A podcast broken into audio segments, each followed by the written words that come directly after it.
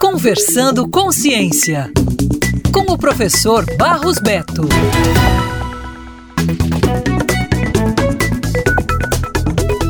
A Embrapa e a Universidade Federal de Lavras, UFLA, estão desenvolvendo um tratamento inovador para controlar a linfadenite caseosa, conhecida como mal do caroço, uma doença que acomete caprinos e ovinos em todo o país.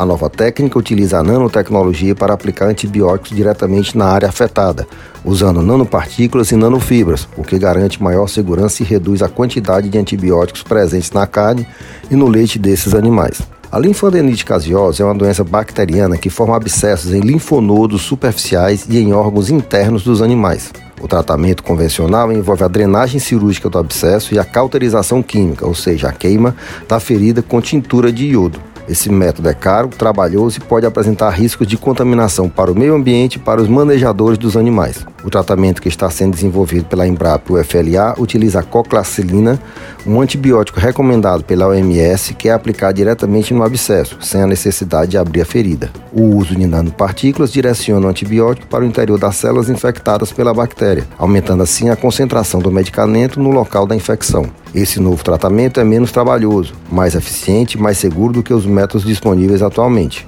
Com ele, espera-se obter a cura ainda no início da doença, sem a necessidade de exposição de todos ao material já infectado em alto grau. Isso é pesquisa, isso é ciência, tecnologia e inovação. Valorize sempre.